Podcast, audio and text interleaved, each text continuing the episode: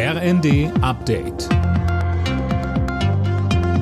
Stündlich neu. Auf den Punkt informiert. Ich bin Alena Tribold. Guten Abend. In Großbritannien wird der frühere Finanzminister Rishi Sunak neuer Premier. Seine einzige Rivalin Penny Mordaunt zieht im parteiinternen Rennen um das Amt ihre Kandidatur zurück. Sie hat in den Reihen der Tories keine ausreichende Unterstützung.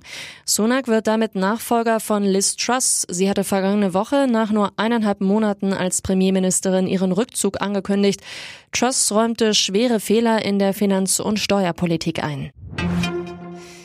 Der chinesische Staatskonzern Costco darf sich nun offenbar in den Hamburger Hafen einkaufen. Wie die Süddeutsche berichtet, gibt es einen Kompromiss. Laura König. Demnach soll Costco statt wie geplant 35 Prozent jetzt nur noch 24,9 übernehmen und hätte so formal keinen inhaltlichen Einfluss auf die Geschäftsführung.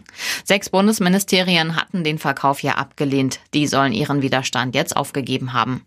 Kritik kam zuvor auch von Union und Grünen. Grünen-Chef Nuripur sagte, kritische Infrastruktur dürfe nicht nicht einfach an ein Land verkauft werden, das ohne mit der Wimper zu zucken bereit ist, unsere Abhängigkeit politisch auszunutzen. Wie im Fern soll auch im Nahverkehr in Bussen und Bahnen die Maskenpflicht bleiben. Darauf haben sich die Gesundheitsminister der Länder verständigt. Keine Einigung gab es dagegen bei der Einführung einer möglichen Maskenpflicht in Innenräumen, falls die Corona-Zahlen stark steigen.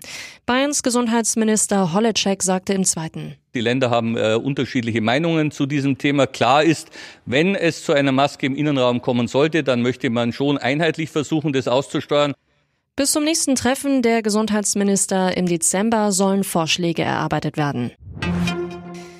Umweltaktivisten haben die Wachsfigur von König Charles III. bei Madame Tussauds in London mit Schokoladenkuchen beworfen. Hinter der Aktion steckt die Gruppe Just Stop Oil. Sie fordern den weltweiten Stopp aller neuen Öl- und Gasprojekte. Alle Nachrichten auf rnd.de